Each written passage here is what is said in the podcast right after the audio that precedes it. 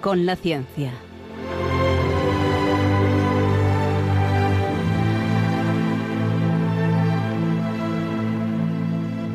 Dirigido por Javier Ángel Ramírez.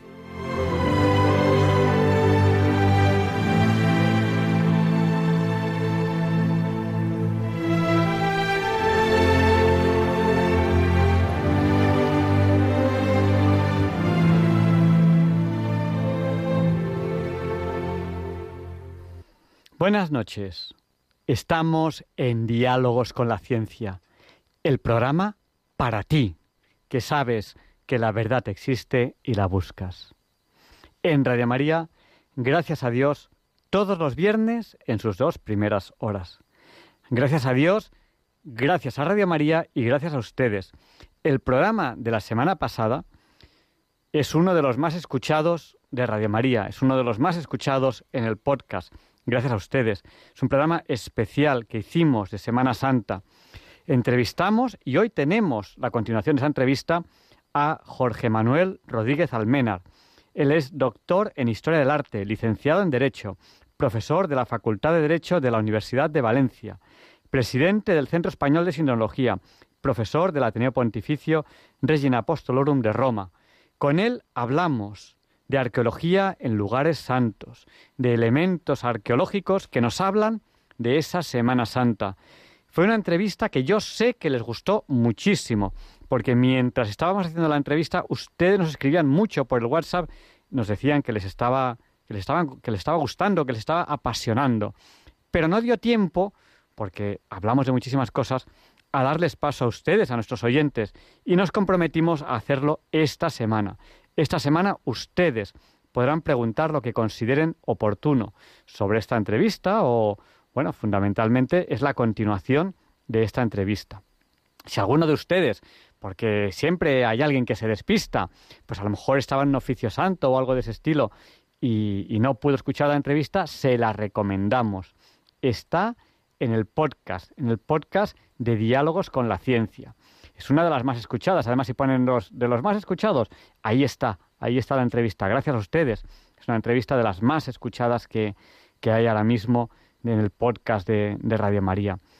Eh, además, mucha gente me ha pedido, por favor, eh, dime dónde la puedo encontrar, porque tal persona me ha hablado de ella y me ha dicho que, que le ha gustado mucho.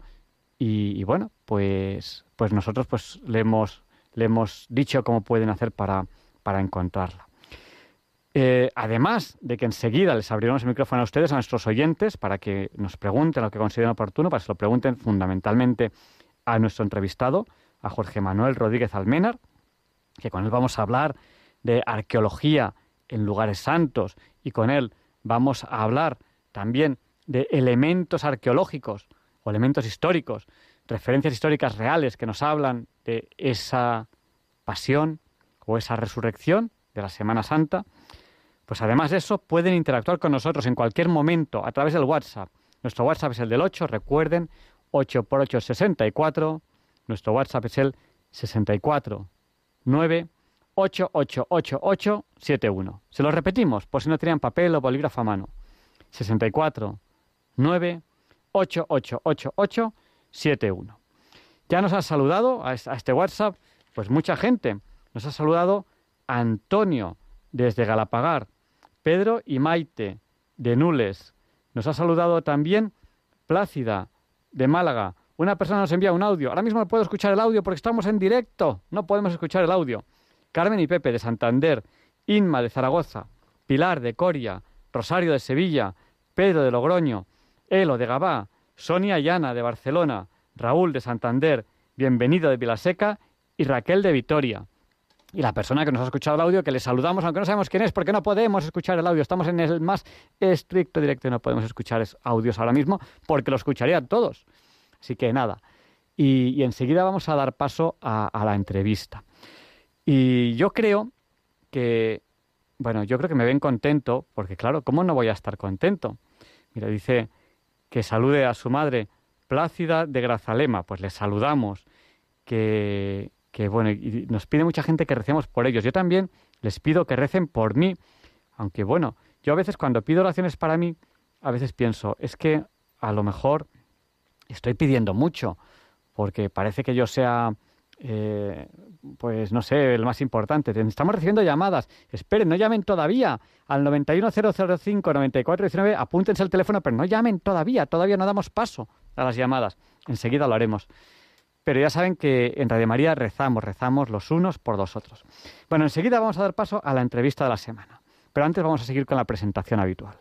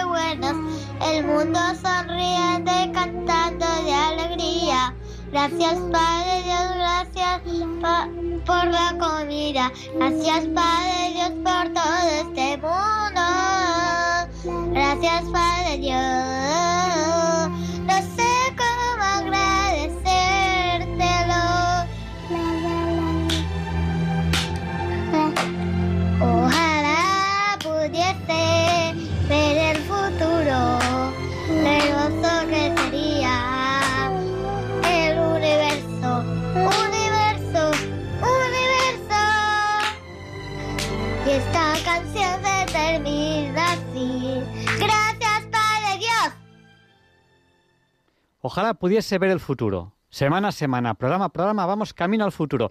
Ya son las 007, la hora Bond. Feliz hora Bond a todos. Saben que a la hora Bond, a las 007, solemos empezar la entrevista de la semana. Allá vamos. Les va a encantar. Quédense con nosotros porque no van a encontrar un programa más variado en todo el dial.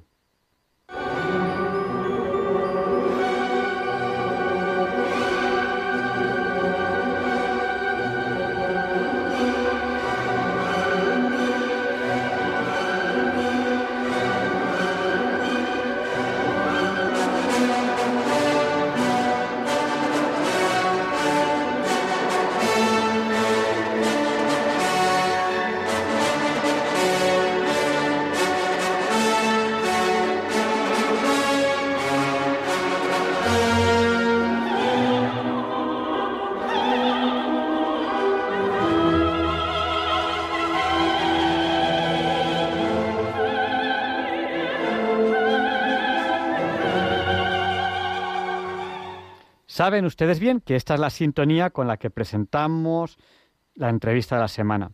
La semana pasada entrevistamos a Jorge Manuel Rodríguez Almenar, doctor en Historia del Arte, licenciado en Derecho, profesor de la Facultad de Derecho de la Universidad de Valencia, presidente del Centro Español de Sinología, profesor del Ateneo Pontificio Regina Apostolorum de Roma. Eh, buenas noches, profesor. Buenas noches, buenas noches. Bueno, pues eh, la mayoría de oyentes nos escucharon la semana pasada, otros me están diciendo que escucharon el programa en el podcast, pero como nos escucha tanta gente, pues a lo mejor hay gente que no. Dicen, ¿y de qué hablaron la semana pasada? ¿Cómo podemos muy brevemente resumir de qué hablamos la semana pasada? Bueno, pues la verdad es que yo estaba pensando que no me acuerdo, porque hablamos de muchas cosas, pero vamos, más o menos intentamos, por lo menos, no sé si lo hicimos, intentamos repasar un poquito, pues lo que fue eh, pues algunos aspectos básicos o fundamentales de la de lo que fue la pasión de Cristo, ¿no? Entonces, pues empezamos hablando de creo, creo, porque ya digo que como me entrevistan muchas veces en muchos sitios, pues no sé exactamente muy bien de qué estuvimos hablando, pero recuerdo que estuvimos hablando de la última cena. Antes de eso hablamos de quizá del prendimiento, un poquito también de la de la cuando Jesús es llevado ante Pilatos, en fin, o sea, es decir, estuvimos repasando un poquito pues lo que son los los datos de la pasión que desgraciadamente yo no sé por qué se leen a toda castaña de rápida y ahora además ahora está de moda que cuando hay el Domingo de Ramos, que es el único momento en el que oficialmente la Iglesia Católica eh, pues eh, recoge el relato de la pasión, además como parece que es muy largo, pues le dicen a la gente que se siente y que y además se acorta, con lo cual es una lástima porque entre que no es obligatorio ir misa en Semana Santa, más que el Domingo de Ramos y luego el Día de la Resurrección y todo eso, pues muchas veces ya estamos empezando a saltarnos cosas que se supone que sabemos, pero que la prueba es que no las sabemos. Y no digo ya nada a la gente joven, la gente joven ya no sabe nada de nada de nada, porque se ha eliminado la cultura cristiana de, de los colegios y de los institutos y eso es fundamental porque claro eh, ya yo eh, una de las cosas que yo he dicho hace mucho tiempo es que cuando los niños vayan al museo del Prado no van a entender absolutamente nada porque la inmensa mayoría de los de los cuadros son religiosos hasta el siglo XIX entonces qué hicimos pues creo que intentamos hacer eh, referencia a esos aspectos básicos de la pasión. Y claro ahí hay que decir que el, es muy muy eh, fundamental eh, pues no hacer una separación como se está intentando hacer entre lo que es la ciencia y la fe es decir la fe nos dice una serie de cosas y están recogidas en los evangelios pero la ciencia también ha ido encontrando que muchas de las cosas que dicen los evangelios están corroboradas por los hechos arqueológicos por fin y, y, esa es la idea no decir más o menos esto. Sí, eh, estuvimos hablando de esos vestigios históricos, de, esos, de esos datos, de esa arqueología que se hace en lugares santos, se encuentran objetos, se encuentran lugares, se encuentran templos, se encuentran eh, muchos vestigios históricos. Estuvimos hablando del Domingo de Ramos, de su significado, del cáliz, que está ahora mismo físicamente en Valencia, que con mucha probabilidad fue el cáliz de la última cena de nuestro Señor Jesucristo. Estuvimos hablando de la Santa Croce, de la Santa Cruz, de los fragmentos que existen en el mundo de la Santa Cruz, que no son tantos como la gente se cree. Estuvimos hablando de la síndone, de lugares sagrados. No hablamos, no en ese tiempo, del sudario de Oviedo. Luego hablaremos de ello si usted quiere, pero yo creo que ya son las 0 horas 12 minutos para que no nos pase como la semana pasada, que nos quedamos sin tiempo para los oyentes. Podemos empezar dando paso a nuestros pues oyentes. Entonces, ahora, ahora ya sí pueden llamar. Les recuerdo nuestro número de teléfono 91 005 9419 y les daremos paso. Se lo repito, por si no tienen a mano papel o bolígrafo. 91 005 94 19. Y mientras recibimos estas primeras llamadas, que, las iremos atendiendo aquí en Centralita y les iremos dando paso, eh, yo quería preguntarle, el, el elemento arqueológico del que no hablamos, el sudario que está en Oviedo. ¿Nos puede resumir un poquito cómo es ese sudario? ¿Qué es pues sudario? Pues es la, gran desconocida, la verdad, porque eh, la verdad es que yo siempre digo que lo peor que le puede pasar a una reliquia es estar en España, porque nosotros, los españoles, hemos sido muchas veces desobrados y, y de gente con mucha fe, y entonces no necesitábamos los vestigios históricos, pero resulta que en cierta medida pues no les hemos dado la importancia que se merecen, ¿no? Hoy día que la gente dice no sabemos nada de Jesús, pues no sabemos muchísimas cosas y esos vestigios históricos nos ayudan a conocer datos y, a corroborar lo que hicieron los evangelios. El sudario de Oviedo, pues es eh, materialmente es una tela sucia, manchada y arrugada. No tiene ninguna imagen, no tiene ninguna apariencia que sea eh, realmente, yo qué sé, eh, admirable o, algo así, pero precisamente por eso es una reliquia infalsificable y, y que ha pasado desapercibida porque Efectivamente era una tela que tenía una serie de manchas de sangre, pero como sangre muy deslavada, y después de más de 30 años de investigación, que esa ha sido dirigida por el Centro Español de Sindonología, pero contando entre nuestro equipo con gente de los estudiosos de la Sábana Santa, y no solamente de eso, sino que, en fin, hemos eh, tratado de formar un equipo eh, pues profesional de gente no aficionada, sino realmente de especialistas en distintos campos de la ciencia, pues eh, lo que hemos visto es que el sudario se corresponde con lo que tenía que ser, es decir, una tela que se colocaba en torno a la cabeza del, del ajusticiado y cuando, pues en el caso de Jesús estuvo en la cruz, lógicamente para bajarlo de la cruz era necesario mover el cuerpo y al mover el cuerpo, como la cruz está detrás, había que tirar el cuerpo hacia adelante. En ese momento, como el crucificado tenía un encharcamiento pulmonar considerable, fruto de, la, de todos los bueno, de todo lo que mm, sufrió durante la pasión y especialmente la flagelación, etcétera, pues ese, ese líquido de los pulmones, lógicamente al, empujar, al, dejar el cuerpo caer hacia adelante, pues se tiraría encima de la persona que estaba manipulando el cadáver. Y para eso se colocaba pues un pañuelo eh, en torno a la cabeza. Y ese, ese pañuelo pues recoge líquido, líquido de edema de pulmón agudo con una parte de entre 6 de sangre. Eso es lo que nosotros hemos considerado. Hay zonas del, del pañuelo no solamente que tienen manchas de líquido pulmonar que sale por la nariz y por la boca y se puede identificar perfectamente los focos de salida de la nariz y de la boca y a partir del momento en que se identificaron las fosas nasales, pues los forenses que estaban en nuestro equipo pudieron reconstruir cómo se había colocado el pañuelo en torno a la cabeza. Y, claro, esto es algo sorprendente porque los evangelios sí que nos dicen que cuando Pedro y Juan llegan al sepulcro había un sudario, sudarión, en realidad está mal traducido por sudario, porque sudarión en griego es pañuelo para el sudor, es decir, es un pañuelo. Y eh, por tanto, ahí hay una confusión. Las traducciones de la Biblia son un desastre muchas veces, ¿no?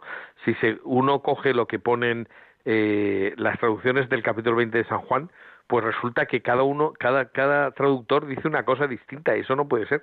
Pero eh, bueno, pues eso ha hecho que se hable de vendas cuando en realidad dice ozonía, que son lienzos, y lienzos eh, puede ser un plural enfático para referirse a la sábana que como estaba doblada por la mitad, pues el la parte superior había caído sobre la inferior, que eso es lo que en griego significa, o sea, estaban los lienzos deshinchados, caídos, puestos, eh, es decir, sin el cadáver, y el pañuelo que había estado sobre su cabeza, no como los lienzos, sino enrollado sobre sí mismo en su sitio aparte. Eso sería una traducción bastante ajustada al original griego. Entonces ese pañuelo, eh, pues había quedado con al final, eh, según los estudios que nosotros hemos visto del sudario, pues como una especie de capucha y esa capucha pues se queda eso enrollada sobre sí misma, pero eh, fuera de la sábana, por eso se ve desde la puerta. Y el, y el sudario, lo más interesante de esto es que eh, después de muchos años y de conseguir, porque esto ha sido un hallazgo impresionante, el, el, doctor Miñarro, que es pues del Departamento de Escultura de la Universidad de Sevilla, y que es un magnífico mm, imaginero, pues nos ha proporcionado, haciendo un estudio geométrico de la imagen del, del, cuerpo del hombre de la sábana santa, nos ha proporcionado el cadáver, que no tenemos, lógicamente, y en torno a ese cadáver, entonces, y en torno a la cabeza se puede ajustar el sudario a tamaño natural, y entonces se puede comprobar que cada, todas y cada una de las heridas que aparecen en el desarrollo de la de toda la cabeza del hombre de la sábana santa todos los focos, todas las heridas corresponden exactamente al mismo sitio con las que hay en el sudario. Y entonces, eh, superponiendo eh, pues a ese, a ese cuerpo reconstruido a partir de la sábana santa, el sudario, se ve que hay una coincidencia absoluta, lo cual le da una probabilidad de que sea eh, el mismo cadáver, es decir, el, hombre de la sábana y el hombre del sudario, pues astronómico a favor, ¿no? Es decir, que es, es imposible que dos personas hayan tenido las mismas heridas en los mismos sitios estando en momentos distintos, ¿no? Y eso, eso es algo que realmente no somos conscientes. ¿eh? En Turín, eh, pues se realizan, bueno, cuando se hace una extensión, pues pasan cuatro millones de personas por delante de la Sábana Santa. Esperemos que el año 2025, que es año santo, se vuelva a hacer una exposición, una ostensión de la Sábana Santa. Y sin embargo, en Oviedo no le damos ninguna importancia al sudario, le damos una importancia escasa. Y ese sudario, claro, el problema es que necesita tener un sitio donde se interprete bien, donde se explique bien eh, qué es lo que se ve en el sudario. Yo tengo algunas conferencias dadas, unas cuantas sobre el sudario de Oviedo, porque de eso casi sé más que de la Sábana Santa, y, y la verdad es que eh, cuando desarrollas con tiempo, porque necesitas tiempo, porque no se ve ahí nada, aparentemente, pero cuando tú desarrollas cómo se ha producido cada una de las manchas y cómo las manchas reconstruyen la morfología del, del, de esa cara, pues resulta que, eh, bueno, pues las coincidencias son brutales. Entonces, ese, ese pañuelo es lo que tenemos en la Cámara Santa de la Catedral de Oviedo y en España desde el siglo VII prácticamente. En la Cámara Santa creo que desde el siglo IX aproximadamente. Pues yo creo que vamos a dar paso ya a la primera llamada. Tenemos, eh, Ya nos están llamando en el 91 005 94 19. Es el teléfono al que tienen que llamar si quieren participar ahora en el programa. Eh, buenas noches, ¿con quién hablamos? Vicente. Vicente, díganos, el micrófono es suyo. Sí. Díganos, díganos. He leído, he leído ocho o nueve libros sobre la Sábana Santa. El sudario de Oviedo y también el sudario el Santo Rostro de Cristo de Jaén. Bueno, una interpretación es que el cadáver tuvo una radiación, una energía grande como una radiación atómica, lo dice Benítez en el, en el enviado, en el que se fumó y dejó el lienzo igual, y entonces salió el espíritu con una fuerza tal que salió fuera y atravesó las paredes y todo, y corrió la piedra. Y entonces, cuando encontraron los lienzos y el ciudadano aplastaron, pues no se lo explicaba nadie. Y hay más interpretaciones. Vicente, pues le respondemos, le respondemos en la radio, si le parece bien. Sí. Bueno, Muchas Bien. gracias. de acuerdo. Bien, vamos a ver. Eso es una de las. Yo creo que hay que ser muy riguroso cuando se habla de esto. Es decir, hablar de que eh, el cuerpo pues eh, produjo una explosión atómica o algo así. Si eso hubiera sido así, hubiera volado toda Jerusalén y se hubiera, desa- hubiera desaparecido no solamente la sábana, sino toda la, todos los alrededores, porque sería una bomba atómica brutal. Entonces hay que tener mucho cuidado con las palabras que se dicen. Eh, cuando se estudia una cosa desde un punto de vista científico, no puedes hacer saltos. Es decir, tienes que seguir el procedimiento científico. Y hay una cosa que está clara. Eh, no sabemos cómo se ha producido la imagen de la sábana santa. Sí que es verdad que eh, hay una huella, una huella muy sutil, muy suave, que no es una imagen hecha por contacto, no es una imagen hecha por ningún tipo de colorante, sino que se parece, y en ese sentido podríamos decir, se parece a lo que ocurre con una tela que se pone a la luz, es decir, que cuando tenemos, por ejemplo, una tela de lino que la dejamos al sol, pues con el tiempo lo que va ocurriendo es que se va haciendo más oscura, es decir, que las fibras se degradan por una por una por la exposición a la luz. Entonces, algo así parece que ha ocurrido con la sábana, con la imagen de la sábana, pero de ahí no se puede deducir que saliera una explosión nuclear o una cosa así. Es decir, que, eh, es decir, eh, a veces se intenta explicar haciendo simplificaciones. También decía muchas veces el padre Loring, que en paz descanse, que la imagen de la sábana santa era una imagen grabada a fuego, y eso no se puede decir en absoluto porque no es una imagen grabada a fuego, ¿no? Lo que él quería decir es que no era una imagen hecha por un artista, pues es verdad y tal, pero eh, yo, por decir una cosa que es de, de suma actualidad, hay una hay un productor de televisión que hizo en el año 1900, me parece que en 1978, hizo un documental sobre la sábana santa, le dieron un premio BAFTA, que es una especie de Nobel de los de los documentales. Y este señor, pues se convirtió a raíz de ese documental sobre la sábana santa. Luego ha hecho un par de documentales más y ahora, eh, estos días, se dice que ha presentado o que va a presentar, yo no lo he visto todavía, un cuarto documental en el que además hace un reto. Y, y a eso es a lo que iba. Él ha hecho un reto que es consiste en decir que ya que hay gente que dice que sabe cómo se puede hacer la sábana santa como una falsificación, pues que está dispuesto a dar un millón de euros a aquella persona que sea capaz de hacer una imagen igual al de la sábana santa. Eso es una idea que yo ya había tenido y además la comenté con el padre Carreira, que en paz también hace, hace un montón de años. Es decir, cuando la gente te dice, pues es muy fácil de falsificar, y pues es tan fácil, le damos un millón de euros si es usted capaz de hacer una imagen que sea igual, no que se parezca, sino que tenga las mismas características físico-químicas, porque eso es el criterio y el método científico. Es decir, la verdad es que no sabemos cómo se ha producido esa imagen, pero podemos descartar todos los procedimientos naturales y artificiales para producir una imagen. Entonces, si descartas todos los procedimientos, pues habrá que ver que esa imagen es muy rara, ¿no? Es decir, que no se ajusta a lo que nosotros podemos entender con los parámetros de la ciencia actual. Pues yo creo que eso es precisamente mucho más significativo que intentar hacer atajos y decir, se ha producido de esta manera o de esta otra. No, no, no sabemos cómo se ha producido. Eso es la verdad.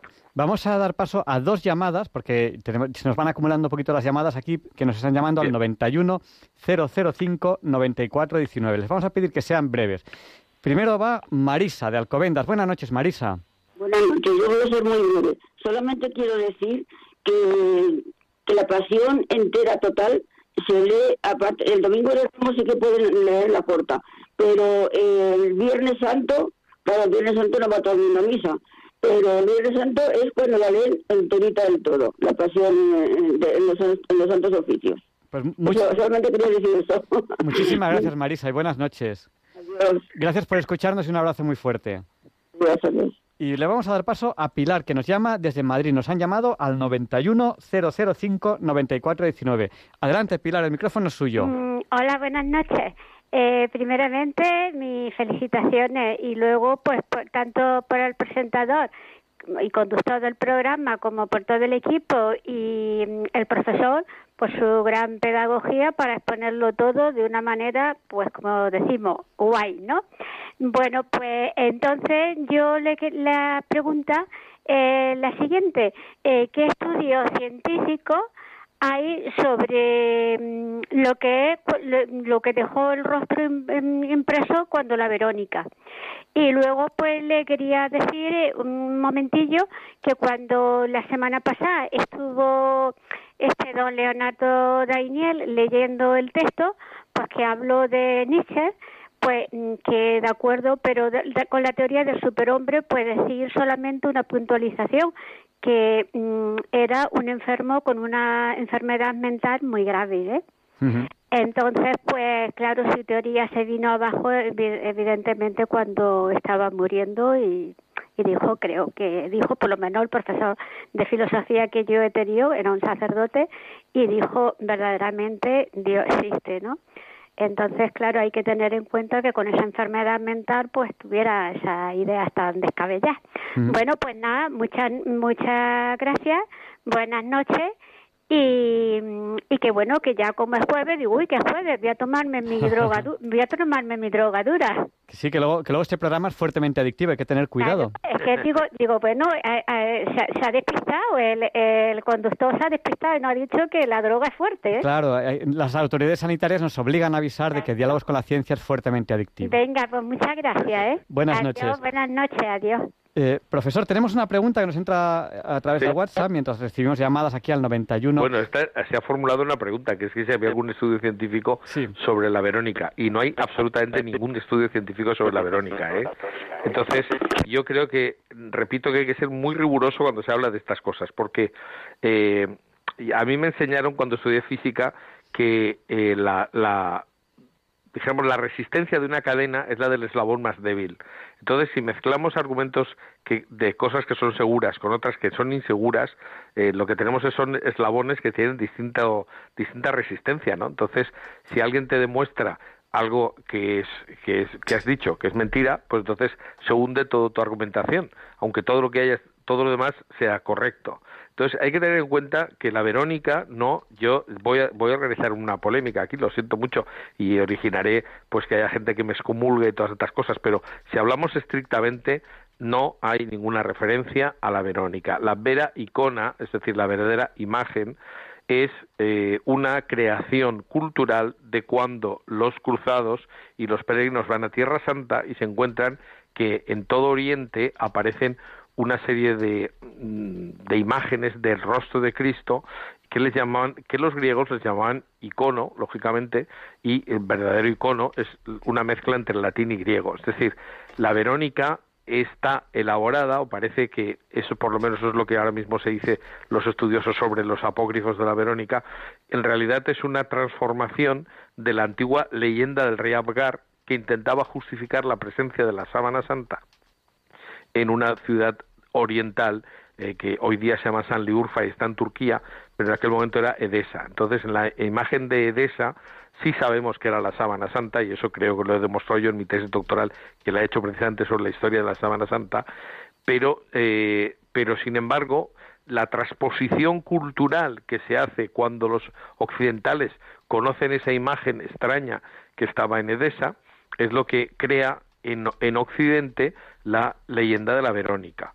Entonces, yo ya sé que hay gente, hay distintos sitios donde se habla de que hay distintos paños de la Verónica, pero no deja de ser curioso que se habla de tres, cuando en griego tre- eh, tetra no son tres sino cuatro, y tetradiplon es como se llamaba la imagen de Edesa. Y en la, en la, en la apócrifa de la Verónica se dice que eh, Verónica a veces se le llama de otra manera, ¿no? Es decir, Berenice y tal, pues que era una princesa de Edesa. Hombre, qué casualidad. Es decir, encontramos en la leyenda occidental elementos que están tomados clarísimamente de la leyenda oriental.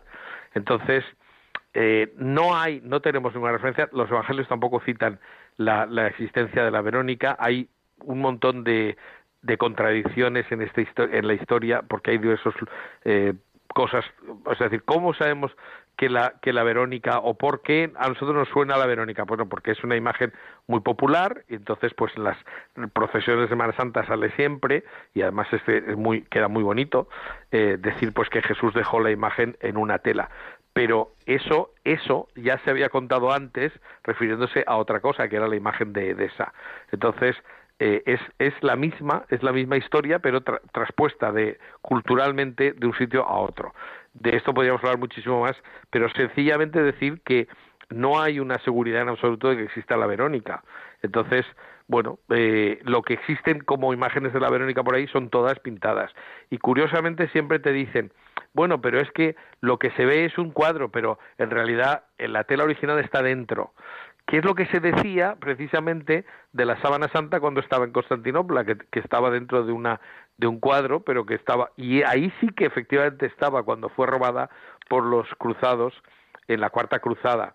Entonces, o sea, una vez más estamos viendo que hay elementos que han llegado a Occidente, pero como una transposición cultural a partir de lo que parece que era un objeto real y que ganaba batallas y tal. Es decir, está demostrado por, la, por los historiadores antiguos que existía en Edesa, ¿no?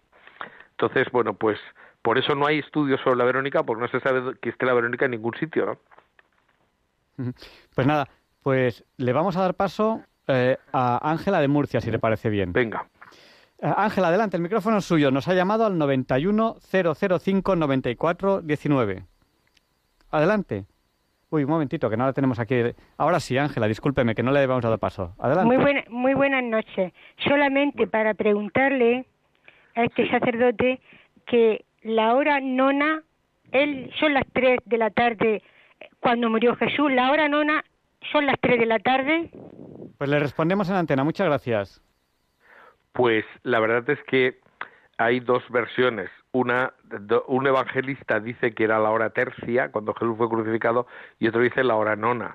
Entonces es porque sencillamente uno de ellos sigue en la cronología romana y otro eh, sigue, que creo que es San Juan el que dice, eh, le pone en boca de Jesús la frase, no son doce las horas del día, entonces resulta que eso es porque está siguiendo el, el, la, la, forma de medir las horas que tenían los romanos, pero los, los judíos hacían una reducción, entonces la hora nona sería la hora tercia, o sea que es decir que se está, porque dividían en cuatro, una cosa así, las horas de, de sol, Claro, no son horas en el sentido de 60 minutos, es decir, en la antigüedad se medía pues aproximadamente, es como nosotros decimos, pues a mediodía o al atardecer o al amanecer, pero no decimos una hora exacta, a las ocho en punto, a las es decir, ese era el sistema tradicional de medir antes de que existieran relojes. La gente decía, pues a la hora primera, a la hora segunda, a la hora tercera, así. Entonces,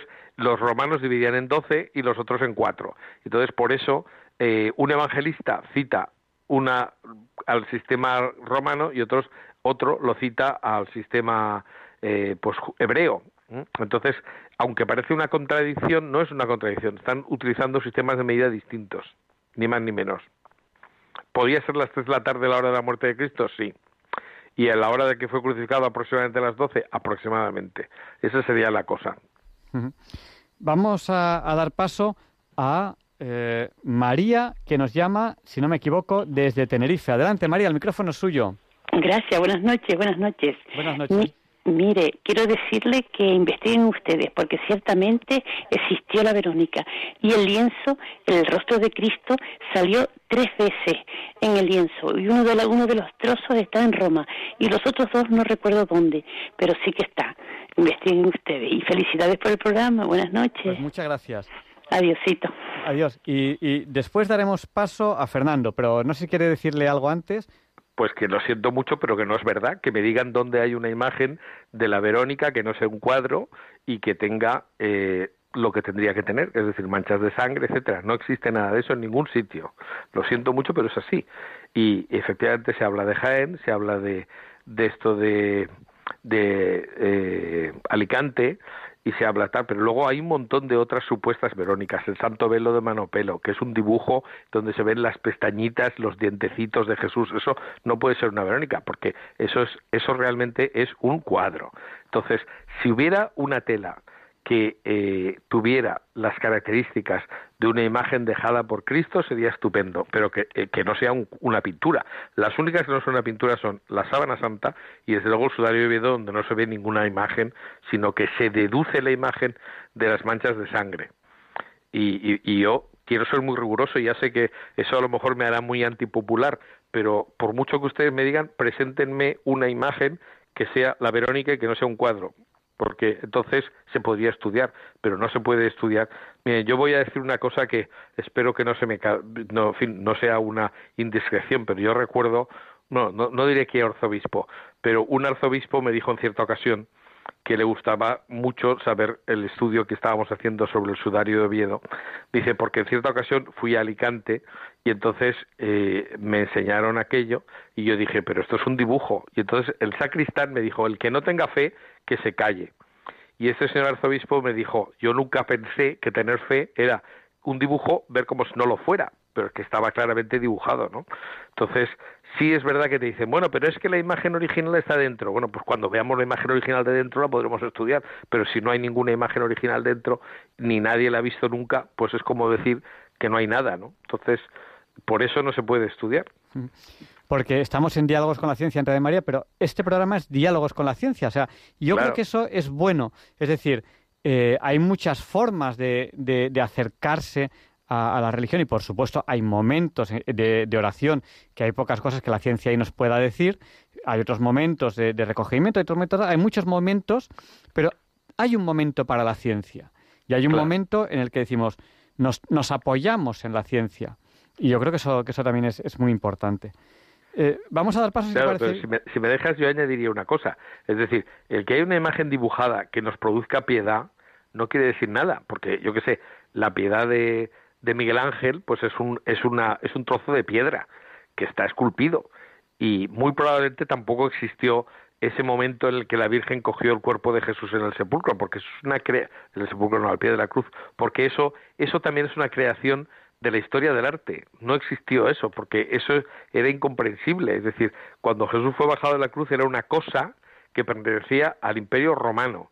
Esto es como si dijéramos, tuviéramos un accidente en la carretera, hubo un muerto, y antes de que venga el juez a levantar el cadáver, llegara una familiar y dijera, oiga, yo, déjenme que coja a mi hijo tal y cual, y le diría a la policía, una porra, primero entra el juez, que es lo que tiene que hacer, ¿no? Entonces, esto es lo mismo. Es decir, eh, probablemente tampoco existió la imagen, esa, esa, esa imagen que tan magistralmente recoge Miguel Ángel y que nos mueve a piedad porque nos hace pensar que la Virgen pudo haber cogido a Jesús, pues probablemente no pudo hacerlo porque no era legal que fuera así.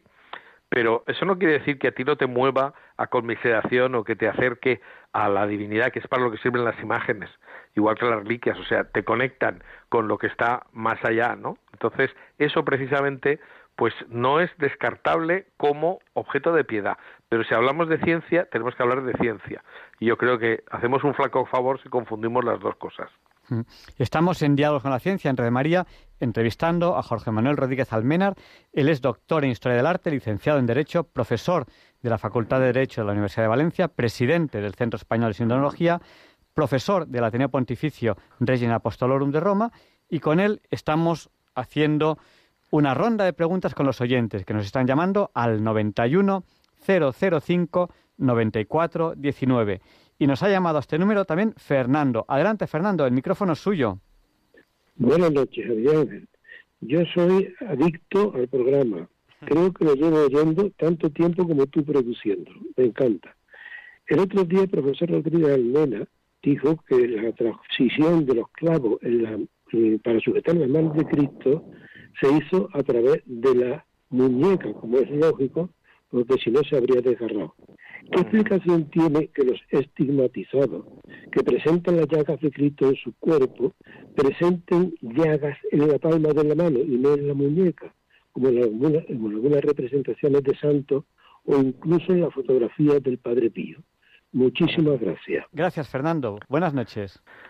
Pues esa es una buena pregunta que no tiene respuesta, porque hay varias teorías, ¿no? Es decir, hay gente que dice que que el centro de la mano y de los pies y tal son sitios, bueno, sobre todo las manos, porque los pies no, no plantean ningún problema al clavo, ¿no? que es un lugar energético tal y cual. Yo eso no, no lo entiendo.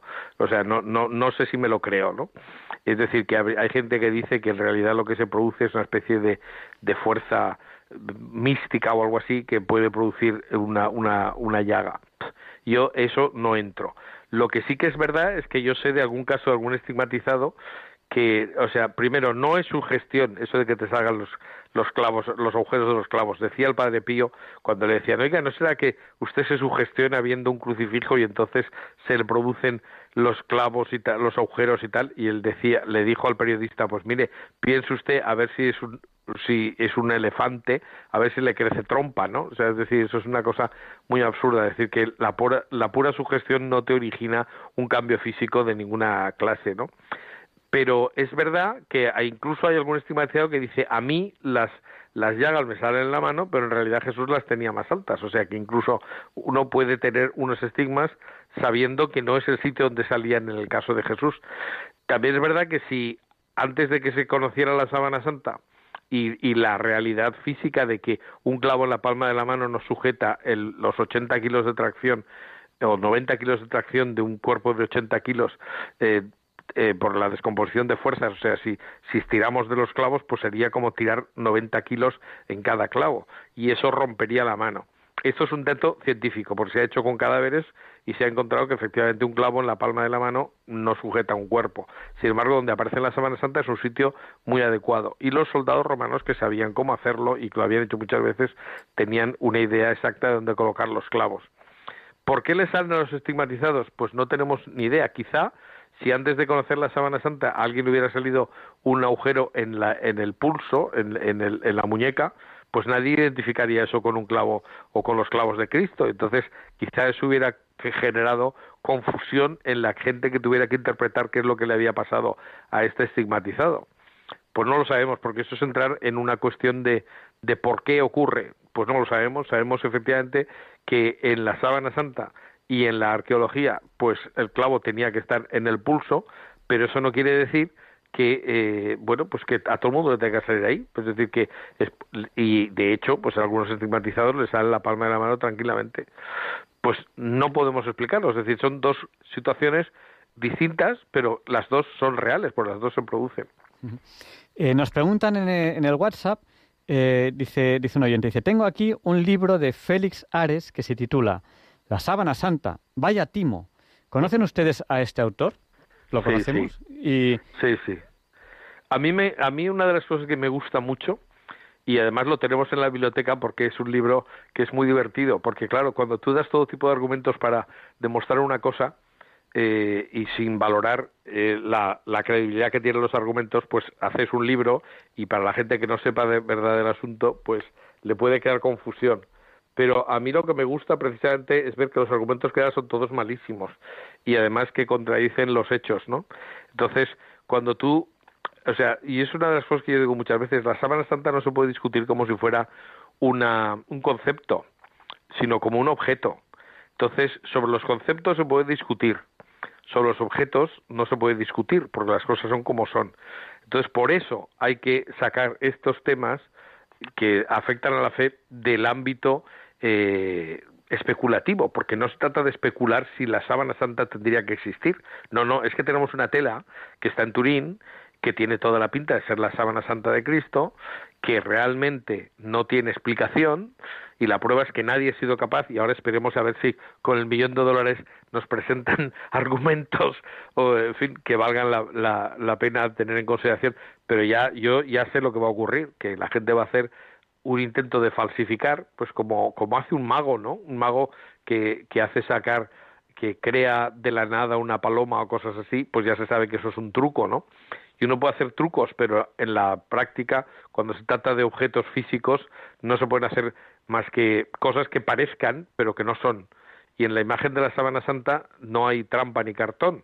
Entonces, mm, bueno, pues ya digo, no, no se puede especular. Es decir, cuando se trata de un objeto que se puede contar, medir y pesar, lo que hay que hacer es contar, medir y pesar. Y lo que ocurre con la sábana es que lo que la ciencia dice, pues no explica la imagen que hay allí. Entonces, ¿por qué no eh, la sábana santa no es una falsificación? Pues en primer lugar porque nadie, ni los que estaban a favor ni los que estaban en contra de la autenticidad de la sábana, ha sido capaz de hacer una imagen que se parezca.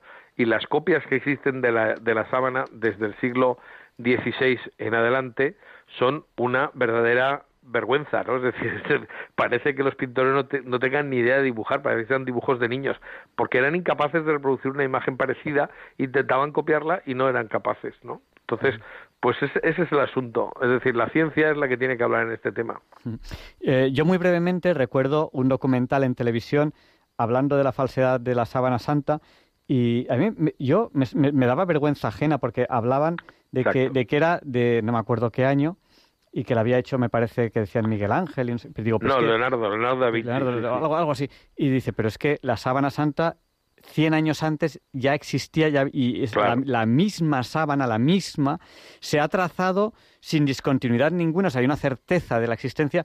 Uh -huh. A mí me, me, producía vergüenza ajena ver a señores empeñados en la televisión y estos señores sí tienen un interés y lo tienen, no sé, se notaba en el documental que tienen un interés en descalificarla, pero los argumentos son tan malos que daba vergüenza ajena. Es como, claro. si, como si de repente yo intentase demostrar, yo qué sé, que yo qué sé, cualquier, cualquier tontería. Y, que y hacia arriba. Claro, y, se, y se, se, nota mi empeño, pero, pero, pero se me nota pues patoso al respecto y me daba me daba vergüenza ajena.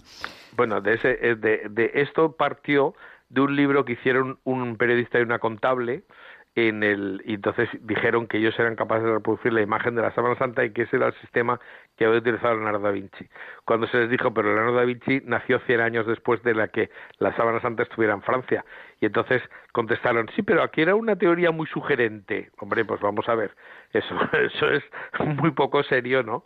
Pero además es que ellos para conseguir una imagen así, lo que habían hecho era hacer una tela fotosensible, es decir, utilizando elementos que están en la naturaleza, pero haciendo fotosensible una, una tela, pero para hacer eso tenían que proyectar sobre la sábana uh, un, un busto que, tenían que pintar de blanco para que produjera la máxima refulgencia, pero utilizaban dos focos de 1500 vatios. Y a ver de dónde sacas tú en el siglo XII o XIII o XIV o XV o XVI, antes de inventarse la fotografía, una, un foco de 1500, dos focos de 1500 vatios, ¿no? Entonces, claro, y aparte de que, claro, lo habían hecho con clara de huevo, con no sé qué, no sé cuántos, y eso no existe en la sábana. Entonces, claro, o sea, es decir, que tú digas, bueno, yo puedo hacer un objeto o una tela fotosensible y entonces le proyecto con muchísima luz una imagen y puedo obtener una huella suavísima. Bueno, sí, pero ahora hazlo sin clara de huevo, sin, sin, sin material fotosensible que no está en la sábana, porque eso sí que se ha estudiado, ¿no? Entonces, pues eso cuando tú te inventas una cosa que podría ser parecido pero no es lo que es la sábana pues no te sirve de nada. Por eso decía que el libro hay libros que intentan hay varios no o sea la falsedad de la sábana santa y las reliquias de Cristo donde donde a mí eh, salgo una fotografía mía llamándome de otra manera. O sea que el, el autor ni siquiera se había molestado en cor corroborar quién era la persona que estaba hablando en fin cosas así. Y, y, claro, a mí lo que más me ha gustado siempre es ver que los argumentos que están en contra son muy pobres, pero que engañan a quien no conoce el tema de profundidad, claro. Son muy pobres científicamente hablando. Y luego me, claro, hace, claro. luego, luego me hace gracia es que su postura no es científica. No, no, precisamente la mía es la postura científica. Claro. Vamos a dar paso a que nos ha llamado al 91 005 94 19 Juan de Sevilla. Le vamos a pedir que sea breve, ya nos queda muy poquito tiempo. Adelante, Juan. Sí, muy buenas noches y feliz Pascua de Resurrección a, a todos uh -huh. ustedes. Este tema me parece muy bonito porque, eh, bueno, pues desde que me llamo Juan Bosco y en Turín está allí la Sábana Santa, ¿no? Entonces, pues para mí es un, es un, es un regalazo saber que, que ahí se conserva, donde nació mi santo, pues esa reliquia tan tan grande, ¿no? El rostro de, de Jesucristo y la figura completa, ¿no? por uh -huh. delante y por detrás, ¿no? Sí. La verdad que me parece realmente impresionante, ¿no? Uh -huh. eh, hace poco ha habido aquí en Sevilla la, la exposición de El hombre de la sábana santa de Juan Antonio, don Juan Antonio Miñarro, sí. que, que ha hecho también la versión de en Córdoba del Cristo de los Estudiantes, bueno, una Sí. maravilla. De cuando yo fui, me- él me estuvo explicando porque ha sido profesor mío también de Bellas Artes. Nos estuvo explicando un poquito la la importancia de la exposición, ¿no? Que anteriormente se había hecho en el 65 una, eh, no sé exactamente si en el 65, pero hace 56 años. Y era en el mismo lugar, en el Real eh, Círculo Mercantil de Sevilla, hace 56 años y ahora hacía la primera y ahí traían la primera fotografía en aquella época del, de la sábana santa hecha por el rey Humberto de Saboya, de, en Sí, sí. Italia. Sí. Pues lo que a mí me, me parece impresionante, bueno, es el efecto de la fotografía del positivado, de, de- de- yo que me dedico a pintar también me di cuenta qué cosa tan impresionante, ¿no? Y después también me impresionó mucho de la exposición eh, la primera animación de pintura, la primera imagen que hace Celine, la hermana sí, de, Celine, sí.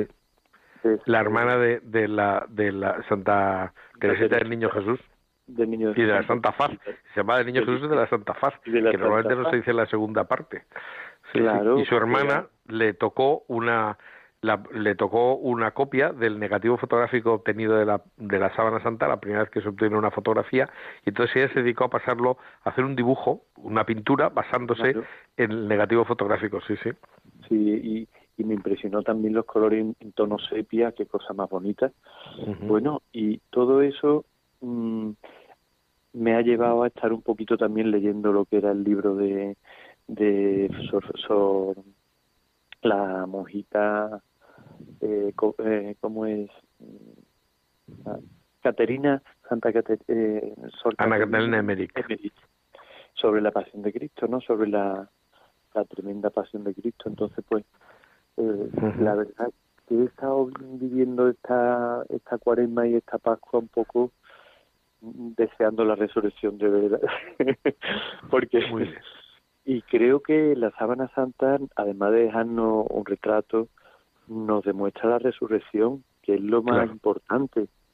No solamente ver la pasión y las gotas de sangre, que todo lo que aparece en la, en la imagen de la, del rostro, ¿no? Y de, y de las manos, la, la, todo lo que es lo, lo que ha comentado usted del pulso, de la zona de, la, de los clavos, sino de los latigazos por delante y por detrás, sino que además nos demuestra la resurrección hablando de pintura, ¿no? Ujú. Es algo Claro, si me permite, lo, yo- lo quisiera matizar dos co- o, o ampliar dos cosas. Primero, una de las cosas que a mí me ha hecho reflexionar últimamente es que si la fotografía se hubiera inventado en el siglo XXI y no en el siglo XIX, pues habríamos creado directamente las imágenes digitales y no tendríamos foto- negativos fotográficos, porque cuando se inventó la fotografía era necesario primero obtener el negativo fotográfico y luego hacer el negativo del negativo que te daba el positivo. Y ese sistema permitió que se descubriera que en el negativo fotográfico es donde se veía realmente la imagen mm, tal como si fuera la, fotografía del cadáver de, en la, de la sábana. Es decir, que la, la huella que aparece allí está invertida con el claroscuro al revés. Si esto no se hubiera mm, producido, si este sistema de fotografía a través del negativo fotográfico no hubiera existido, pues quizás no nos habríamos enterado de que la imagen de la Sábana Santa, donde realmente nos muestra cómo era el cadáver, fue precisamente eh, eh, era en el negativo fotográfico, lo cual es verdaderamente sorprendente. Y si quiere que le dé una, una eh, bueno, una, una experiencia personal, recuerdo que hace muchos años vinieron unos periodistas de la vanguardia, eh, dijéramos, con, con la sutil idea de, de demostrar que la Sábana Santa era falsa. Vinieron al Centro Español de Tecnología, que saben ustedes que está en Valencia, en la calle Cotanda 1, 3, y en el tercer piso, por eso es lo del 3. Yo siempre digo 1 y trino, ¿no? Cotanda 1 eh, y número 3. Pues ahí vinieron a, a ver la sábana santa y entonces iba un fotógrafo y iba un periodista. Y el periodista me dijo, oiga, ¿y no podía ser que la sábana santa fuera una protofotografía? Y entonces yo le pregunté al fotógrafo, ¿quiere usted contestar? Y el fotógrafo lo miró y dijo, no puede ser una fotografía porque no tiene sombras arrojadas. Efectivamente. Es decir, cuando tú hablas con un profesional, te sabe encontrar lo que él, desde su punto de vista de su, de su actividad, puede decir. Entonces, es importante ver que precisamente los pintores son los que más dificultad ven en la posibilidad de copiar la imagen de la sábana, porque es que es una imagen incopiable hasta que no se entiende que, que, realmente estás viendo una huella invertida con el claroscuro al revés, ¿no? Y luego, pues, lo de Ana Catalina Emmerich, pues es una... Hay que tener en cuenta que, según la declaración oficial de la Santa Sede, la Beata Ana Catalina Emmerich es beata por su vida ejemplar, pero eso no hace que lo que todo lo que puso en la novela un tal Brentano, que fue quien transcribió y amplió y completó lo que decía Ana Caterina Beric, sea realmente las visiones de la, de la Beata. Pero de todas maneras, pues da igual, porque es lo que estamos diciendo. O sea, siempre que uno no se las tome como unas verdaderas visiones científicas del asunto, pues eso es lo que a ella le sugería, lo que ella ve, eh, pues por voluntad de Dios. Entonces, pues efectivamente leer sus libros pues puede ser muy interesante, pero no hay que confundir con que ese libro no es el Evangelio, ¿no? Es decir, lo que Dios ha querido transmitirnos está en los Evangelios. Y luego, a, partir de ahí, pues claro, si ha dejado una serie de vestigios que se pueden estudiar, pues también, ¿no? Entonces, pues me parece bien leer a Ana Catalina Merrick, pero siempre y cuando uno no se lo tome como si fuera la, la, la auténtica referencia de lo que ocurrió. Ana Catalina Merrick, por ejemplo, ve a la Verónica, pero Santa Brígida en el siglo XIII, que fue la primera que vio la pasión, no cita nada de la, de la Verónica en absoluto. Entonces, ¿qué pasa? Que había dos versiones distintas. Pues, hombre, cada uno lo que Dios le, le, le, le empuja a ver o le empuja a decir, pues eso tiene una finalidad, pero siempre serían siempre hay que tener en cuenta que eso son visiones particulares y no se pueden considerar como absolutamente objetivas máxime cuando efectivamente hay una intervención de un, de una, de un novelista que pone eh, en, en, claro o, que completa las lo, lo, que Ana Catalina Merrick dijo. Bueno, pues y yo creo que tenemos que ir terminando ya la, la entrevista.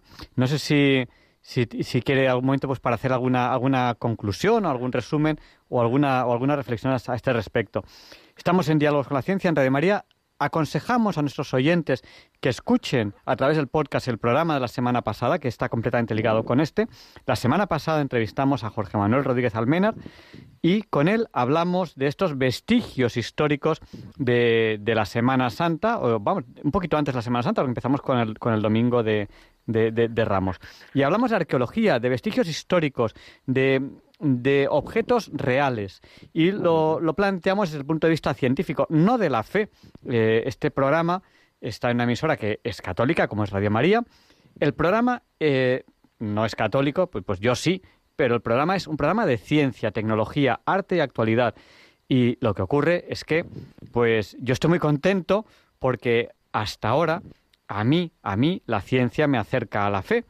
Eh, si fuera de otra manera, pues, pues a lo mejor me alejaría, pero es que es así, es la realidad. Y, bueno, eh, adelante, porque el micrófono es suyo, profesor, eh, eh, para que nos comente lo que considere oportuno un poco para ir rematando la entrevista.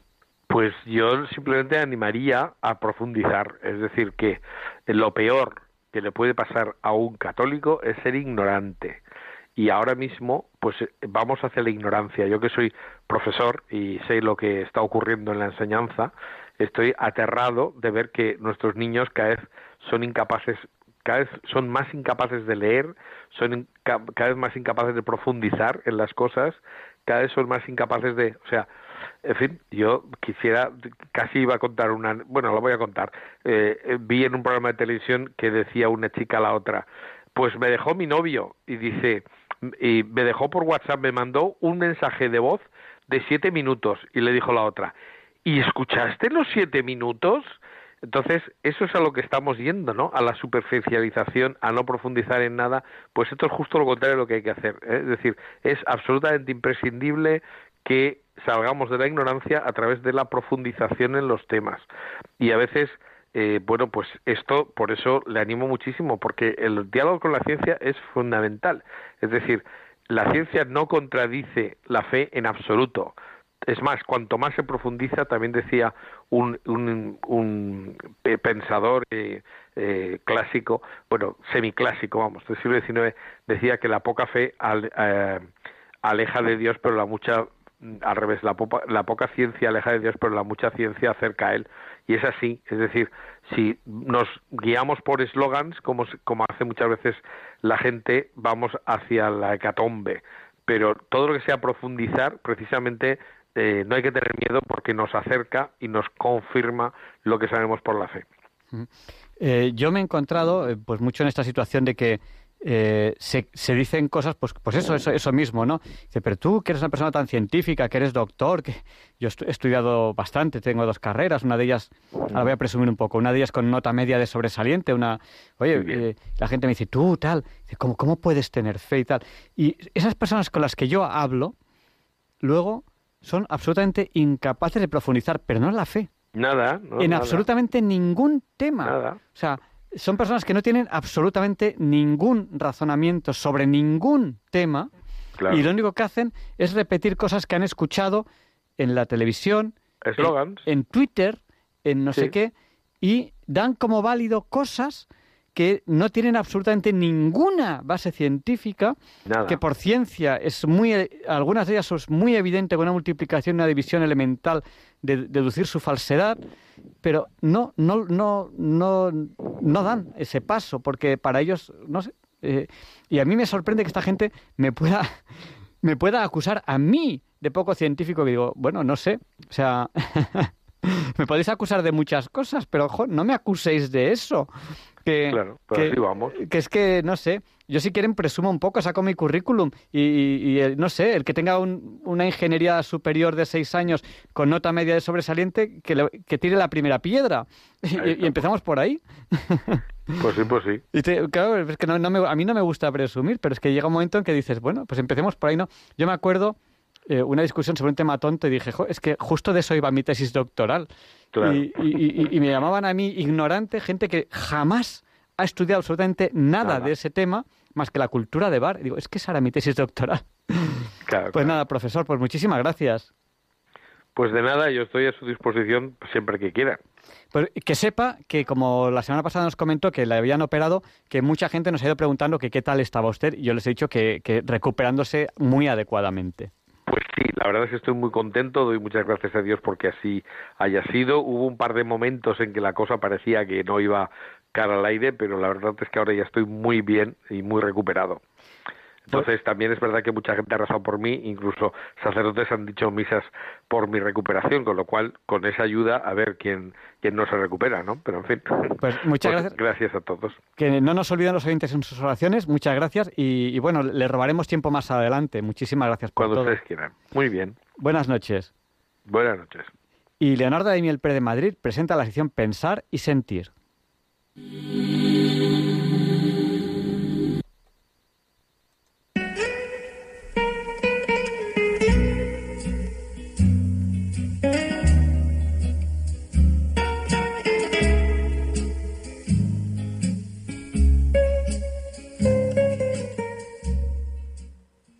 Queridos oyentes de Radio María. Soy Leonardo Daimiel y celebro estar de nuevo con ustedes. El escritor español Tomás Salas Fernández, malagueño de Álora, doctor en filología hispánica y profesor, ha publicado recientemente un texto al que ha puesto el título de Semana Santa, Cristianismo y Cultura, en el que reflexiona sobre la vigencia de la Semana Santa y su influencia en nuestro mundo de hoy. En esta semana de Pascua, consecutiva a la Semana Santa, les voy a leer dicho texto escrito por Tomás Salas, que dice así. La Semana Santa año a año vuelve, sorprendiendo a muchos, enardeciendo a bastante gente y escandalizando a algunos. Para empezar, aparte de cualquier consideración moral o religiosa que queramos hacer, hay que reconocer a su carácter de fenómeno sociológico y cultural. Uso aquí el término en un sentido amplio, no en el estricto de cultura, como lo concerniente al conocimiento, a lo académico. Y B, su carácter extemporáneo, especial, a contrapelo del sentido de los tiempos, en el caso de que esta entelequia exista y de que la historia humana tenga una dirección o un sentido determinado. En cuanto al punto A, la evidencia no requiere mayores estudios ni cábalas. Basta con ver las calles de las ciudades de España, y especialmente las andaluzas, abarrotadas de gente, de arte, de sentimientos y creencias, donde seguramente lo religioso se mezcla con lo personal, con lo afectivo y hasta con lo familiar. Hay que tener en cuenta también la presencia y la acción dinámica de las cofradías en la vida social, es decir, su carácter de sociedad civil. Esto es especialmente patente en los pueblos y ciudades andaluzas. Las cofradías son, también, entidades culturales y organizaciones que ayudan a los que lo necesitan. Eso que ahora se llama con el nombre horrísono de ONG. En su existencia centenaria, eran y actuaban antes de que se hubiese inventado esa cosa, incluso ese nombre. Este aspecto de las cofradías y de la Iglesia Católica en general es algo que algunos están descubriendo ahora, pero que ha existido siempre. En cuanto al punto B, qué duda cabe de que el fenómeno, por lo menos en su aspecto más estético, tiene algo de anacronismo, de herejía contra la diosa modernidad, a la que llevamos unos tres siglos rindiendo culto. En una sociedad, la occidental, que se define como laica y laicista, donde una de las características que se repiten, dicen los que dicen que saben, es el abandono de lo religioso, la acotación de la práctica religiosa al ámbito de lo personal en el contexto de un Estado aconfesional. En una sociedad como esta, vemos de pronto las calles invadidas por imágenes sagradas, algunas son verdaderamente magníficas obras de arte. Vemos penitentes, símbolos del cristianismo y de la tradición, todo con un aire inequívocamente católico y contrarreformista, que nos retrotrae a la España del siglo XVI y XVII, a la contienda con la Europa protestante, al concilio de Trento y a las largas polémicas sobre la justificación. Toda esta antigüedad estética barroca convive con la modernidad antirreligiosa y con la posmodernidad arreligiosa, sin mayores problemas. También muchos jóvenes, estudiantes o no, que usan profusamente el móvil, que es un icono de la moderna sociedad de la comunicación, y comen hamburguesas, que es un icono del dominio de lo anglosajón sobre nuestros usos y costumbres, Digo que muchos jóvenes se embuten dentro de un capirote y desfilan por la calle con un cirio en la mano, realizando un rito que tiene trazas de medieval en lo ideológico y de barroco en lo estético. Del siglo XVI ha pasado al XXI sin solución de continuidad, como si no existiese el sentido lineal de la historia, mito de la ilustración optimista y hasta ingenua sino mundos paralelos y superpuestos que se contactan por una ósmosis misteriosa. ¿Qué pasa? ¿Qué contradicción es esta? ¿No habíamos dicho que el antiguo cristianismo estaba enterrado, reducido al límite de lo privado y era una reliquia envuelta en naftalina? Reducir el cristianismo a lo privado eso es, un sueño, casi utopía recurrente de la ilustración, de la masonería, de los que escriben y reescriben la enciclopedia, de todos los progres que en el mundo han sido. Sueño supremo de todos ellos que se desvanece como humo perfumado de incienso cada Semana Santa, con el ruido de los tambores y el pasear de las imágenes en ese contraste tan mediterráneo que tanto nos gusta entre lo mundano y ruidoso y lo sacro. La realidad cultural, las raíces históricas, evito la palabra identidad, porque los nacionalismos la han vuelto sospechosa. Decía que las raíces históricas se imponen con la machaconería de los hechos consumados. Es así. En cuanto excavamos en nuestro suelo, aparece el cristianismo por todos lados, como un humus que nos sustenta, como un venero de agua que resiste la peor sequía, como una tierra en barbecho, pero nunca estéril. ¿Qué dirían los iconos del santoral laico español, los Azaña, Ferrer, Giner, los modernos, ante este espectáculo? ¿Qué dirían los políticos de nuestra república, que se devanaban los sesos para hacer de España un país moderno y sin jesuitas? Y termina así este texto escrito por Tomás Salas.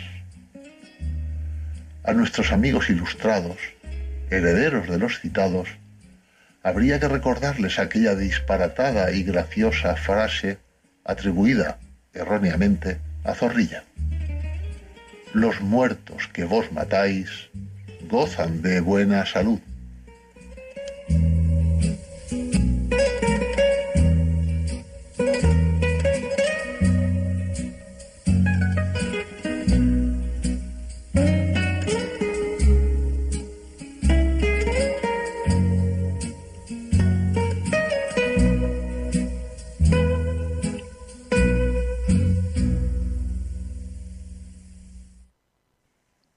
Siempre único, Leonardo Daimiel Pérez de Madrid, con esta interesantísima sección Pensar y Sentir.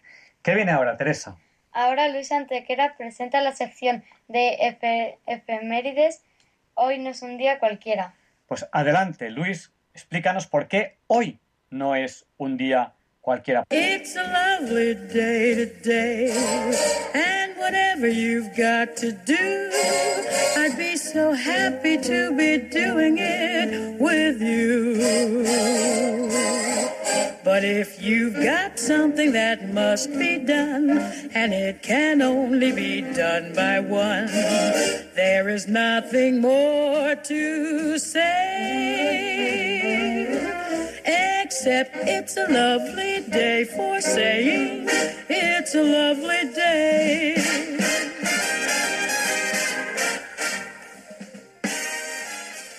No, Javier Ángel, no directos compañeros de Diálogos con la Ciencia, no, queridísimos oyentes de Radio María. Claro que no es un día cualquiera, ningún día es un día cualquiera. Y este 22 de abril que nos disponemos a comenzar ahora mismo, tampoco porque en fecha tal, pero del año 1281, se produce un hecho singular de la reconquista española que demuestra que las cosas no siempre fueron tan fáciles ni estuvieron tan bien delimitadas. Y así, una coalición formada por los benimerines musulmanes africanos y el rey cristiano de Castilla, Alfonso X el Sabio, ataca en Granada a una coalición formada por los nazaríes granadinos musulmanes y el hijo de Alfonso X, el no menos cristiano Sancho, alzado en rebeldía contra su progenitor. Dos serán los asedios infructuosos sobre la ciudad de la Alhambra, y la guerra no finalizará hasta 1283. Sancho era el segundo hijo de Alfonso X, y muerto su hermano mayor Fernando, conocido como de la Cerda, por un lunar peludo como una cerda o crin que tenía en el pecho, se rebelará contra su padre por la intención de éste de elevar al trono de Castilla a los hijos de Fernando, los llamados infantes de la cerda. La verdad es que a ambas partes asistía una porción de la razón. En base al derecho consuetudinario castellano, correspondía a Sancho la corona, en base al derecho romano implantado por las partidas en Castilla correspondía a los infantes. Al final, el que accede al trono será Sancho, convertido en Sancho IV conocido como el Bravo.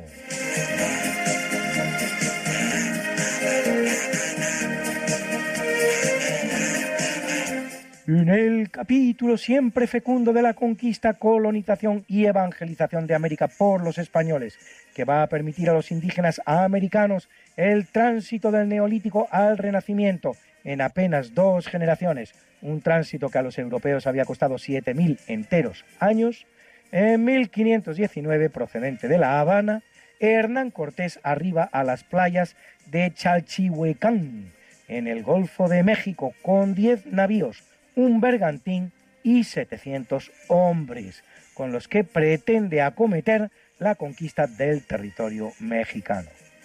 Al día siguiente, Viernes Santo, funda sobre la costa atlántica la Villa Rica de la Veracruz, donde establece el primer ayuntamiento de la América continental del que él será el primer capitán general. En 1779, en el sur del virreinato del Río de la Plata, el español Francisco de Viedma y Narváez funda las aldeas de Viedma, con 80.000 habitantes al día de hoy, y de Carmen de Patagones, con 20.000.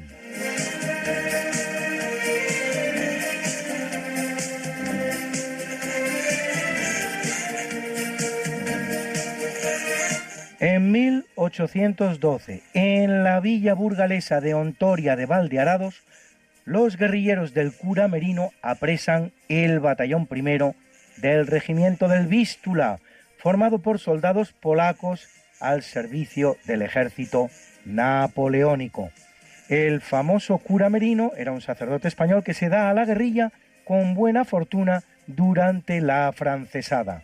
Nombrado gobernador militar con grado de general de la plaza de Burgos durante el trienio liberal que va de 1820 a 1823, retoma la guerrilla apoyando a los 100.000 hijos de San Luis enviados desde Francia para acabar con el gobierno liberal español. Y a la muerte de Fernando VII se alista en el bando del pretendiente Don Carlos y dirige el alzamiento carlista en Castilla la Vieja, participando en los sitios de Morella y Bilbao. Esta no es una semana cualquiera. En rigurosa exclusiva ha conseguido rescatar la arenga que en 1812 pronunciara a los ontorianos en los albores de la famosa batalla de Ontoria de Valdearados. Queridísimos soldados del regimiento de Arlanza, que me habéis acompañado por los campos de labranza de las tierras de Castilla, y conmigo habéis sembrado donde solo había cizaña la minúscula semilla de la trémula esperanza que hoy día nos acompaña, de ver que de nuevo brilla con fulgor y majestad por los rincones de España la luz de la libertad.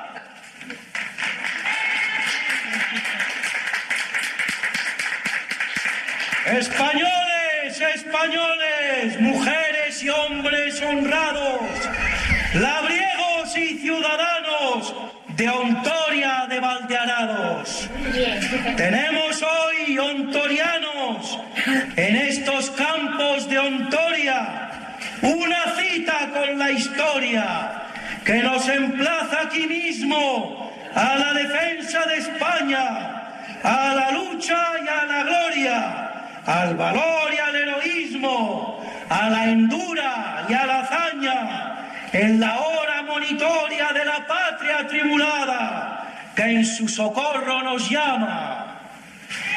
Mis amigos ontorianos se dirigen hacia Ontoria con sus sargentos gabachos de abigarrados faldones y ridículos mostachos, centenares de polacos ennortados y cabrones, borrachuzos, mamarachos, gente mala, vil escoria, papanatas y morlacos que han venido de muy lejos para hacer de nuestra Ontoria y de las tierras de España tierras de pasto y conejos, de la pérfida guadaña del Bonaparte felón.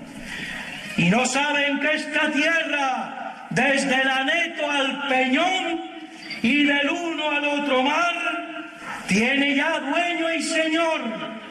Y aunque es tierra que sabe amar y que cultiva la paz, no va jamás a aceptar ver coronado al felón, borrachín, lerdo y cabrón, malandrín, fresco y tunante, que reina en nuestra nación, no aceptando más ganancia en esta hora que empieza que mandarlo para Francia, con cabeza o sin cabeza, más con los pies por delante.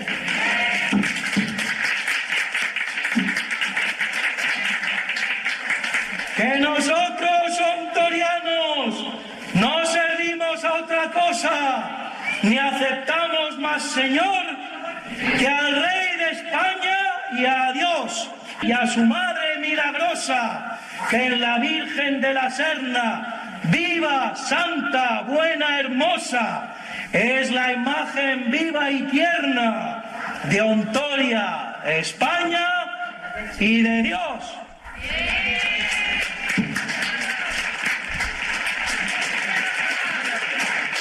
De mí ya sabéis quién soy, porque muchos de vosotros con los que vivo y estoy, de muy diverso jaez, me habéis visto alguna vez en cometidos muy otros que los que me veis hoy. Aunque me veáis de esta guisa, yo soy el cura Que si otrora iba pasando, ahora va pa pecador. Y aunque siga dando misa, con su nombre causa espanto en todo pueblo vecino y en todo el alrededor. A muchos os he casado arreglándole sus líos. A otros os confesé de vuestros muchos pecados que no son más que los míos. Con todos bebí del vino que luego en otro momento para todos consagré en el santo sacramento que nos une en una fe. A todos he bautizado y a todos os comulgué. Mas hoy, amigos de Ontoria, sin que siente parangón, hoy se trata de otra historia, que es arenga y no sermón, lo que os traigo en el furrón. Yo solo puedo ofreceros en tiempo tan rancio y duro o el triunfo o el paredón. Será muerte si es derrota, hermanos, os lo aseguro, pues no han de poder vencernos, sin la vida arrebatarnos, sin sufrirnos ni dolernos, sin majarnos ni matarnos.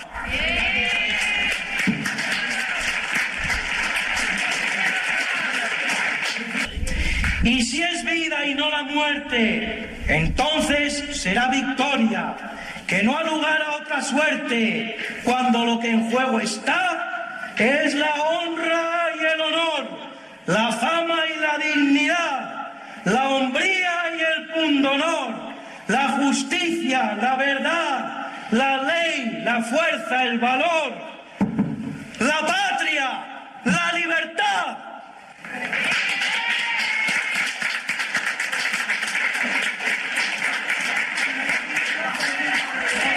Aquí os emplazo, ontorianos, aquí os emplazo, españoles, a mostrar vuestros bemoles y exhibir vuestros reaños, que hoy toca arriesgar la vida, por mucho que sea bella y que no sea querida, para salvarnos la honra, pues acaso quiere aquella quien la vive en la deshonra?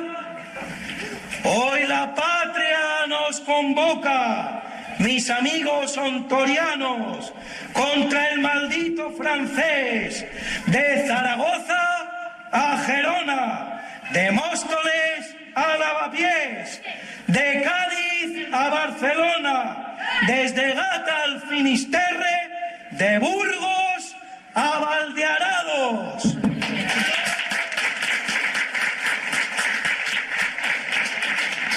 Por nuestras bellas por nuestros niños amados, por los cielos estrellados que alumbraron nuestra infancia y también nuestra vejez, mandemos raudos a Francia, al presumido francés, y que llore la arrogancia y lamente de una vez el haber plantado el pie donde es España y no Francia. Y hoy, mis queridos hermanos, nos toca escribir la historia de España a los ontorianos y en los arcos del triunfo que en el mundo entero haya, escribid con la cizalla y labrad con vuestras manos y que queden bien grabados las letras de la victoria y el nombre de la batalla. Ontoria de Valdearados.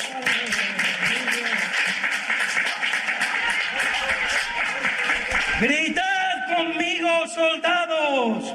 Gritad conmigo, ontorianos. ¡Viva Ontoria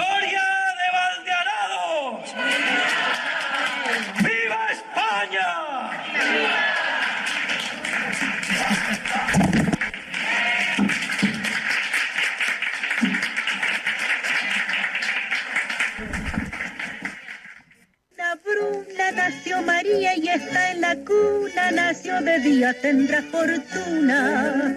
Por dar a la madre su vestido largo y entrar a la fiesta con un traje blanco y será la reina cuando María cumpla 15 años. Te llamaremos Negra María, Negra María que abriste los ojos en carnaval. En el capítulo del natalicio nace en el año 1451 la gran reina de la historia de España, uno de los más importantes monarcas en la historia de la humanidad. Isabel I de Castilla, más conocida como Isabel la Católica, cuyo reinado se extenderá durante 30 años, los que van de 1474 hasta 1504, en que muere a la edad de 53 años. En ellos se produce la unión de las dos grandes coronas hispanas, Castilla y Aragón, el final de la reconquista con la toma del reino nazarí de Granada, la expulsión de los judíos de los reinos españoles, la fundación de la Universidad de Alcalá de Henares, la elaboración de la primera gramática de una lengua moderna, la que hace Antonio de Nebrija, de cuya muerte conmemoramos este año su quinto centenario, de la lengua castellana, la reforma española de la Iglesia anterior a la de Trento y sobre todo y principalmente el descubrimiento de los confines del Atlántico, del continente americano y del tornaviaje de América a Europa, elevando a Castilla y por ende a España a la condición de potencia hegemónica mundial, una condición en la que permanecerá dos siglos y un cuarto de otro, si no más, si no más, como poco, hasta que en 1714 se produce la paz de Utrecht y con ella el definitivo advenimiento de una nueva dinastía en España, la de los Borbones, que reemplaza a los Habsburgo que Isabel había contribuido a atraer a España con su política matrimonial. Este soneto le dedica a la gran reina el conde de Santa Pola, gran poeta español del siglo XX. Como español quiero cantar la gloria que por América a Isabel cupiera, que no en balde Isabel fue la primera en la cronología de la historia. Pues qué más noble y limpia ejecutoria que su labor audaz y misionera, por la que no admitió que prevaliera el derecho feudal de la victoria. Antes pues que a Colón y que a Pizarro, que a Cortés, que a Valdivia y que a Balboa, antes que a tanto capitán bizarro, antes que a tanta legendaria hazaña, mi musa de creyente hace la loa de la Santa Isabel, reina de España, honor y brillo de la estirpe ibérica, que ni la más ligera nube empaña, y madre espiritual también de América.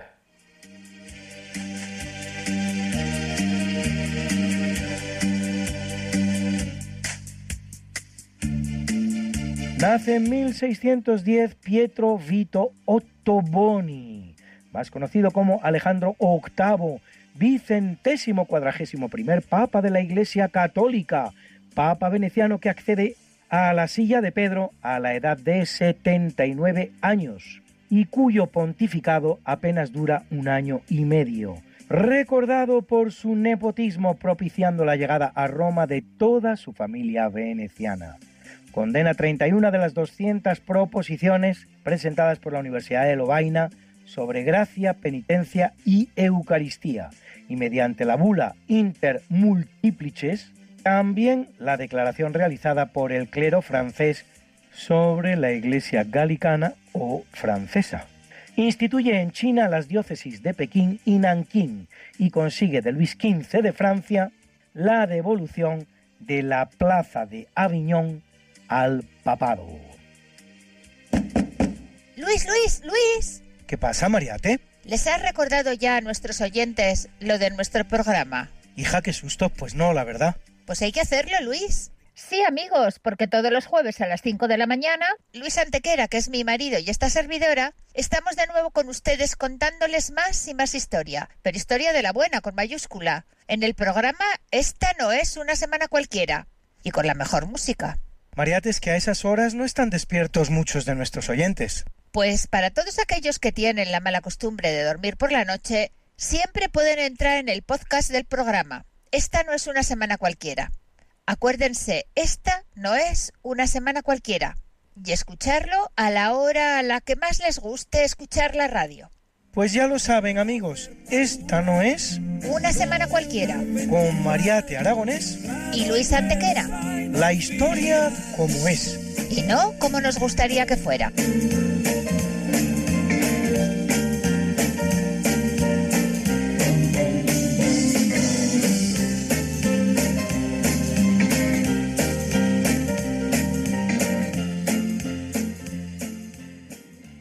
Nace en 1876 el austríaco de origen húngaro, judío, Robert Barani, Nobel de Medicina en 1914, por sus trabajos en la fisiología y patología del oído humano. Se da la circunstancia de que recibirá el Nobel siendo prisionero de guerra de los rusos durante la Primera Guerra Mundial y hasta dos años después de recibirlo, consiguiendo su liberación gracias a las gestiones del rey de Suecia y de la Cruz Roja, momento en el cual se celebrará la ceremonia para su entrega. Su nieto Anders Barani será secretario del Comité del Nobel de Física.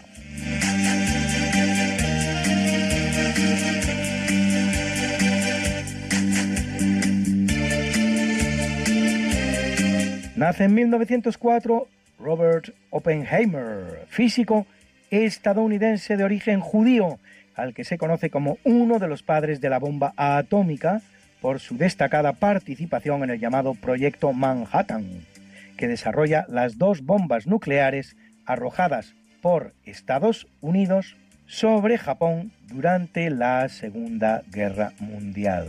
Sus aportaciones abarcarán los campos de la llamada en su honor aproximación de Born-Oppenheimer. El proceso, también denominado en su honor de Oppenheimer-Phillips de fusión nuclear, teoría de electrones y positrones, efecto túnel, estrellas de neutrones, agujeros negros, mecánica cuántica, teoría cuántica de campos e interacciones de rayos cósmicos, etcétera, etcétera, etcétera.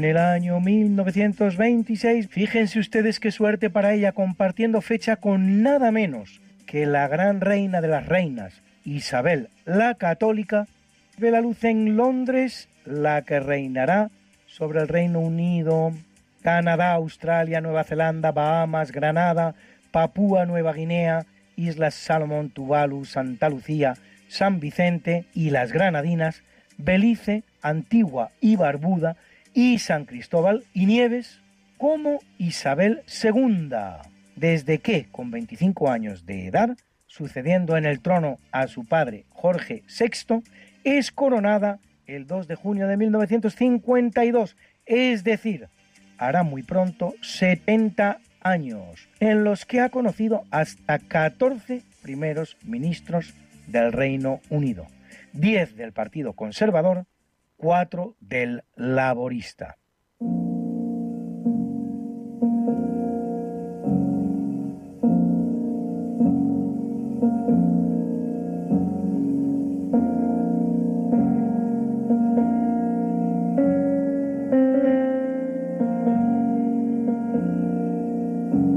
En el capítulo del obituario muere en el año 296 Cayo, vigésimo octavo papa de la Iglesia Católica, que lo es 12 años. Entre 283 y 296, sobrino del emperador Diocleciano, que curiosamente será uno de los que inicie una de las persecuciones más duras contra los cristianos, aunque después de su reinado, eso sí, cuando Cayo ya había muerto, por lo que éste conocerá una cierta paz interreligiosa apoya el desarrollo de las escuelas de Alejandría y Antioquía y establece que para ser obispo se ha de pasar por los grados de hostiario, lector, acólito, exorcista, subdiácono, diácono y sacerdote.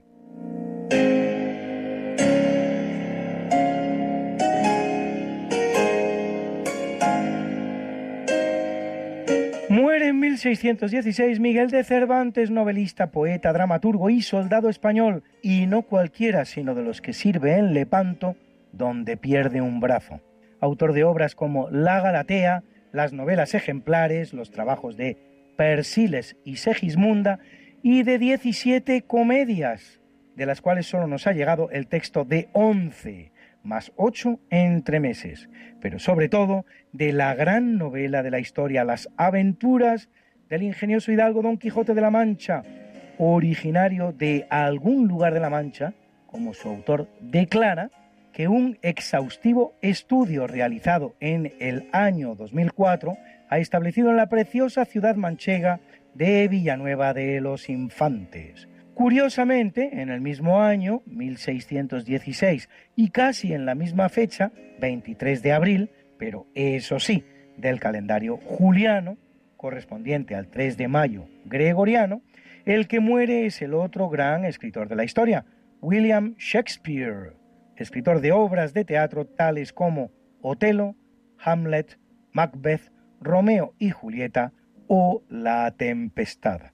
Por si ello fuera poco, en 1699, el que muere es Jean-Louis Racine, considerado junto con Molière o Pierre Corneille el mejor escritor teatral francés, entre cuyas obras cabe destacar sus seis grandes tragedias, adaptaciones de obras griegas y romanas, Andrómaca, Británico, Berenice, Mitrídates, Ifigenia en Áulide y Fedra.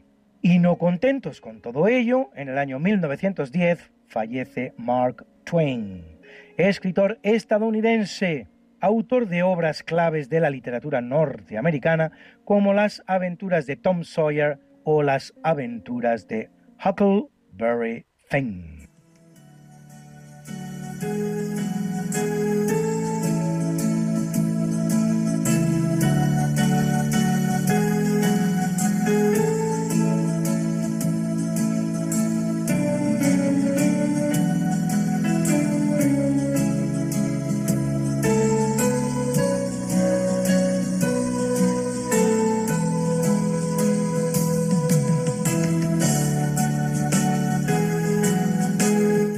Citamos hoy al gran actor norteamericano Jack Nicholson, a quien hemos visto en filmes como Alguien voló sobre el nido del cuco, Mejor imposible o La fuerza del cariño, que le ganan las tres el Oscar. El actor, por cierto, con más nominaciones al Gran Premio Norteamericano del Cinema en la historia del cine. Hasta 12, que cumple 85, y al gran ciclista español Carlos Sastre, ganador del Tour de Francia en 2008, que cumple 47.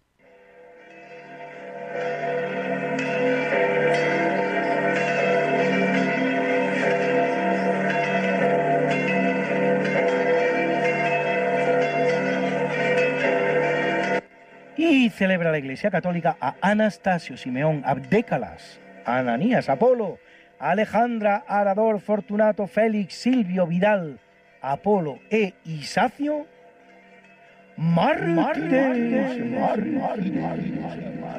a Anselmo de Canterbury, obispo y doctor, obispo y doctor, obispo y doctor, y a Conrado Parza, confesor, confesor, confesor. got something that must be done, and it can only be done by one. There is nothing more to say, except it's a lovely day for saying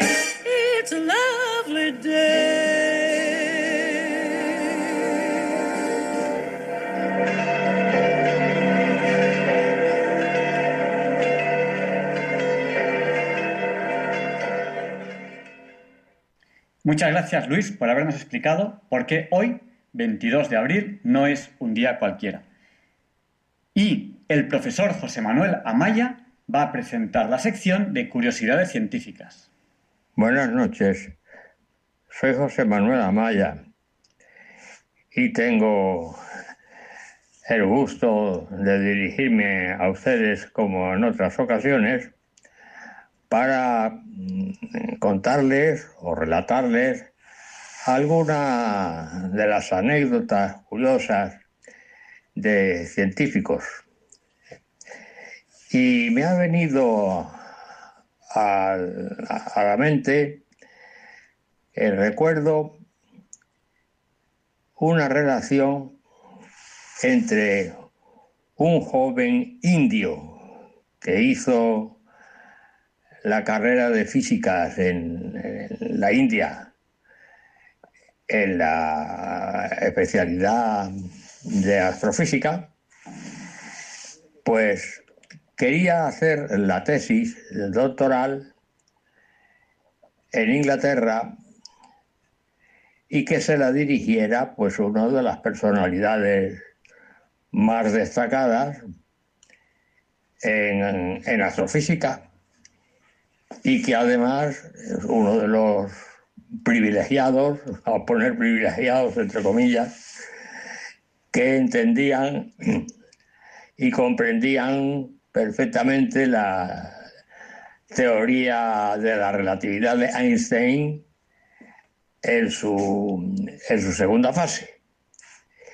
Porque recordarán ustedes que les conté una anécdota curiosa de que este, perdón, este científico llamado Arthur Eddington le preguntó un periodista eh, allá por los años finales de los años 20, principios de los años 30, le preguntó un periodista, Sir Arthur, dicen que en el mundo solamente hay tres personas que comprenden la teoría de la relatividad de Einstein.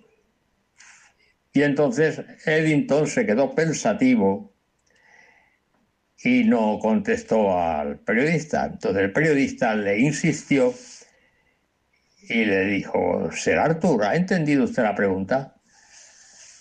Y entonces respondió, sí, he entendido la pregunta.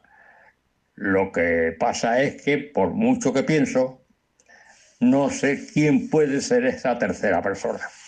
¿Recuerdan que se lo conté en su día? Era una persona, en fin, muy formada, formadísima, una persona muy sabia, pero de una arrogancia tremenda. Entonces este joven indio eh, pidió hacer la tesis con él y por lo tanto él tenía que poner tema para poder hacer la tesis.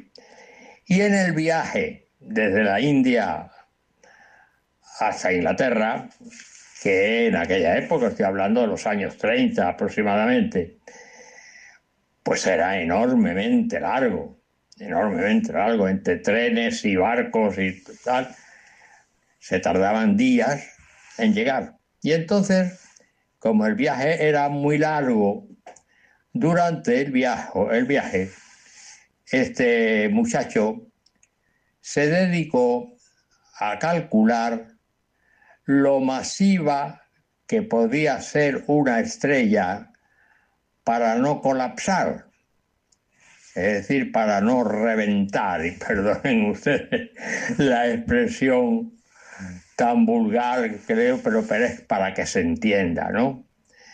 El colapso de una estrella, pues se produce sobre todo en las estrellas que son muy masivas, eh, particularmente en las llamadas supernovas, en donde las presiones internas son enormemente fuertes y llega un momento en que se producen eh, elementos pesados y también llega un momento en que la, presión de radiación y la presión interna pues conducen a que el núcleo se contraiga eh, violentamente a una velocidad de 32 eh, mil kilómetros por segundo y se convierta bien en una estrella de neutrones o incluso en un agujero negro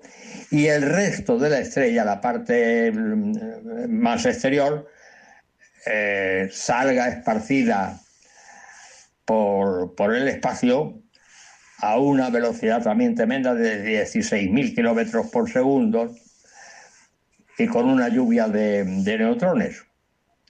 Bueno, pues eh, este físico, este joven, hizo calcular lo masiva que podía ser una estrella para el límite de, la masa de una estrella para no colapsar.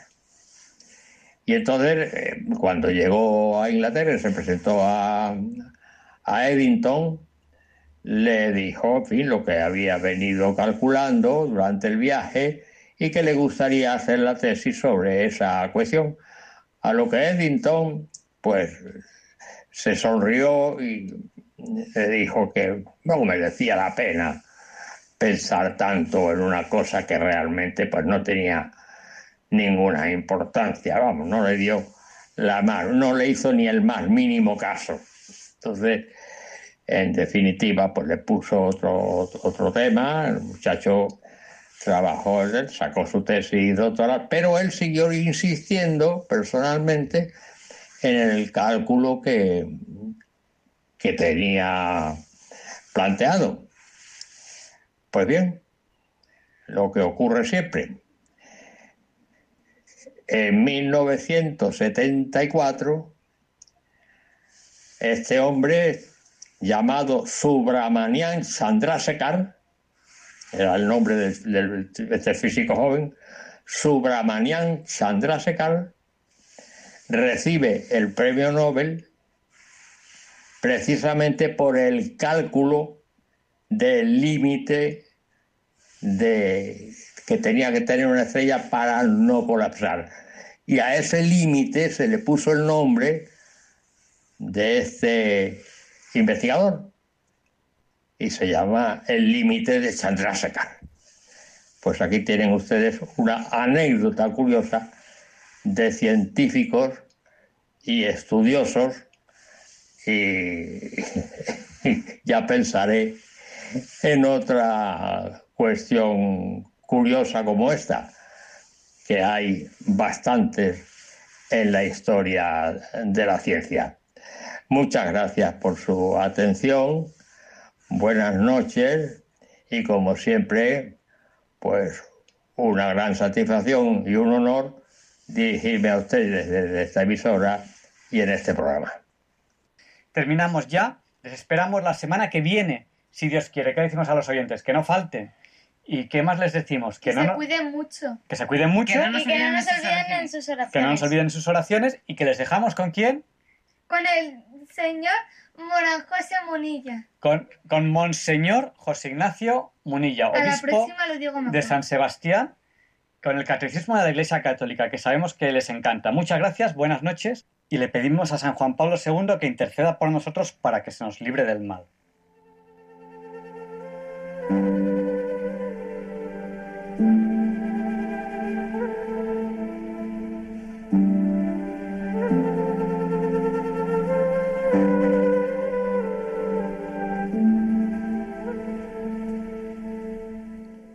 Y así concluye en Radio María el programa Diálogos con la Ciencia. Dirigido por Javier Ángel Ramírez.